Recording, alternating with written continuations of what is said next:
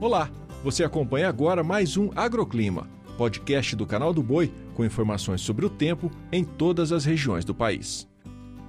Olá, eu sou Renata Ferreira e esses são os destaques da previsão do tempo.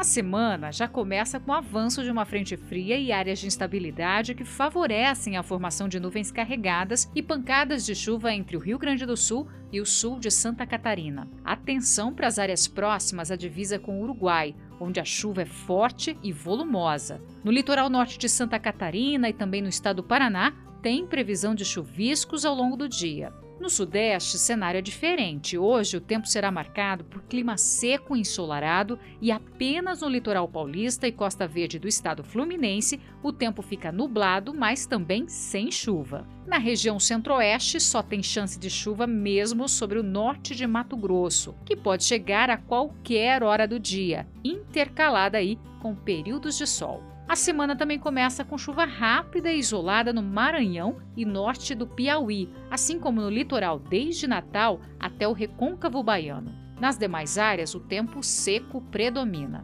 Hoje o céu fica nublado em Roraima, com chuva a qualquer hora do dia.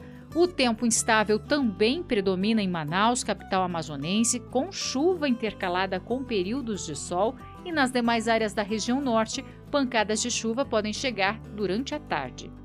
O agroclima pode ser acompanhado também na programação do Canal do Boi e em nosso portal, o sba1.com. Até a próxima!